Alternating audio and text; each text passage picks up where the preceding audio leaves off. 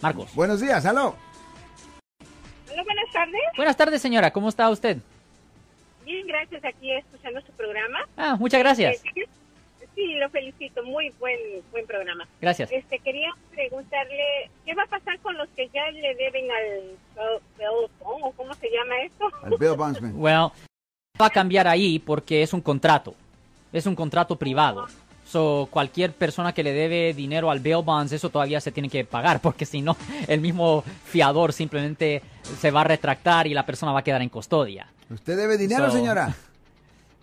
No, no, mi, mi hijo sí, mi hijo sí debe. Ya, ya. mes. Ajá.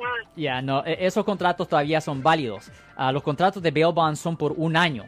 So, no, esos todavía son válidos y es una deuda privada, es una compañía privada, no es parte del gobierno, so eso todavía se va a deber. Y damas y caballeros, hemos estado hablando de esta proposición porque según esto se hizo, ¿verdad? Porque lo llamaron que decían que esto de bail bouncement era un tax, un tax, un ah, impuesto en contra de la gente pobre. O sea que Alex Ya, pero- comenzó con buenas intenciones, pues. Ya, pero lo que va a pasar es que ese mismo tax, simplemente ah, la gente pobre todavía lo va a tener que pagar, pero ahora simplemente la gente rica también lo tiene que pagar. Es la única diferencia. Ok, eh, en vez de que uno quede dañado, los dos van a quedar dañados. Eso no le ayuda a la gente pobre para nada.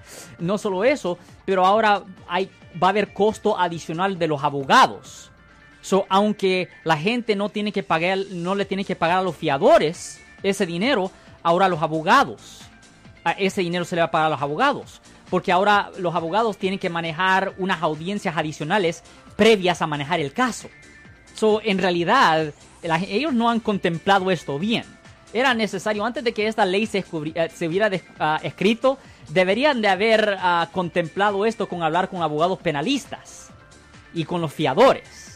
Porque las consecuencias colaterales, en efecto, no va a haber cambio. Simplemente el dinero va a ir a otras manos. Es lo que va a pasar, Marco. Yo soy el abogado Alexander Cross. Nosotros somos abogados de defensa criminal. That's right. Le ayudamos a las personas que han sido arrestadas y acusadas por haber cometido delitos. Si alguien en su familia o si un amigo suyo ha sido arrestado o acusado, llámanos para hacer una cita gratis. Llámenos para hacer una cita. Ese número es el 1 800 530 1800. Estamos aquí en toda la área de la Bahía.